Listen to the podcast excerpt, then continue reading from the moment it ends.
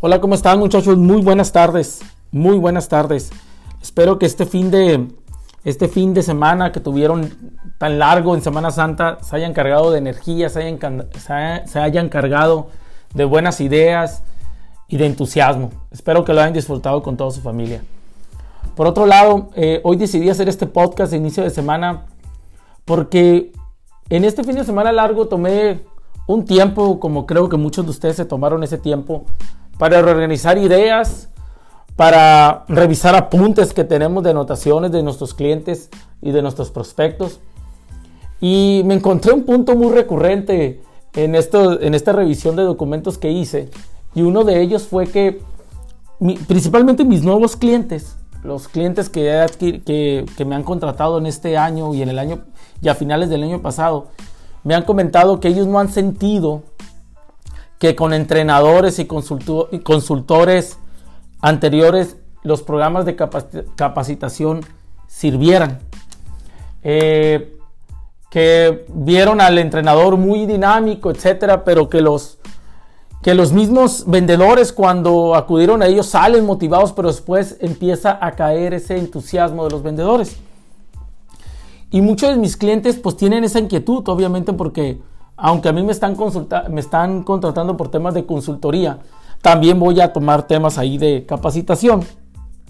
Y yo les comento que uno de los grandes problemas que tienen las empresas y que, y que por lo cual no funcionan muchos entrenamientos de ventas es porque el, el gerente o el director comercial, el gerente comercial, no se involucra en esa capacitación. Es decir, no va a la capacitación y manda a sus vendedores. Dos, o va a la capacitación, pero no le da seguimiento a la capacitación, no exige nuevos comportamientos en su equipo comercial. El gerente es una pieza importante para que las capacitaciones de ventas tengan éxito. desde mi punto de vista, el gerente, al no estar presente en esos programas de capacitación, sabotea el entrenamiento comercial. Y yo no estoy hablando de, aquí del instructor, yo voy a partir de la idea de que todos los instructores que han tenido esta experiencia, mis, mis nuevos clientes, han sido capacitadores nuevos, mm, buenos, perdón, capacitadores buenos. Yo no voy a partir de ahí, yo voy a partir que han sido buenos. En mi experiencia, el gerente de ventas tiene mucho que ver para que la capacitación se quede con el, con el, con el vendedor. ¿Por qué? Porque ya se sabe, pues sabemos que el 90% de los entrenamientos en ventas no llegan, no, no dan el resultado que esperamos porque el gerente no se involucra de manera práctica y queremos delegar toda la responsabilidad del entrenamiento al vendedor. Hay una estadística que yo les he comentado en previos podcasts o videos y les comento que solamente el 10% de los vendedores que existen en el mercado son autodirigidos. Es decir, el resto de los vendedores tenemos que estar dándoles mentoring y coaching para estar seguros que estén implementando las estrategias, las estrategias o las nuevas técnicas de ventas que pudimos haber recibido. Es muy importante poner eso en perspectiva, muchachos. ¿Por qué? Porque le damos responsabilidad al vendedor diciendo, ellos que ellos, ellos ya son adultos, Daniel. Ellos son adultos, ellos saben lo que hacen. Ellos deben de responsabilizarse. Y todo eso a mí me queda claro. Pero el planeta donde vivimos, muchachos, los negocios en que vivimos, no funcionan así. El 90% de la gente necesita ser dirigida. Para eso están los gerentes. ¿O por qué los gerentes no se quieren involucrar en el desarrollo de su personal? Esa siempre ha sido mi, crítica constructiva a todos los gerentes. Y cuando yo le digo esto a mis clientes, ellos me vuelven a decir, sí, cierto, Janel, los últimos años nunca el, nos ha rendido cuentas el gerente sobre la capacitación de los vendedores.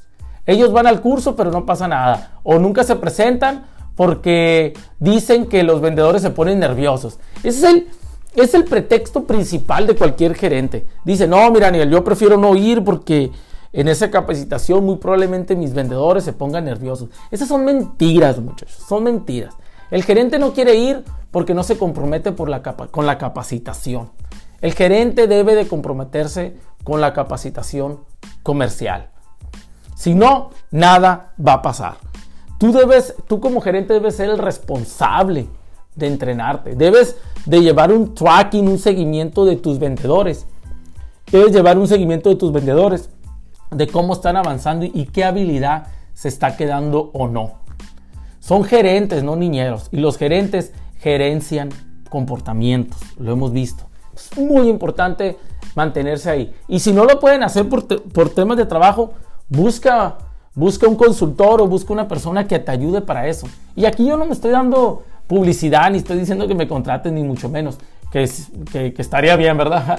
Pero no, no, no es eso. Lo que estoy diciendo es que el gerente, al ser un programa de capacitación al año, ellos deben de buscar el tiempo para que siga esa capacitación y siga implementando esa capacitación. De lo contrario, se va a perder. Tiene el gerente que dar seguimiento e involucrarse en la capacitación. Si le aburre esa capacitación, si es una capacitación que ya tomó, ese es problema del gerente. ¿Por qué? Porque ¿cómo va a saber el gerente en qué le va a dar, qué le va a dar seguimiento si, si no estuvo en la capacitación? Es un tema importante. Yo, yo aquí le comento también a estos nuevos clientes, tu gerente no nomás tiene que, tu, perdón, tu vendedor no nomás tiene que tener capacitación para, para en ventas. Eh, perdón, no debe tener solamente la capacitación de, lo que están, de la que están teniendo sus vendedores. Debe tener una capacitación propia de cómo darle seguimiento a toda esa capacitación.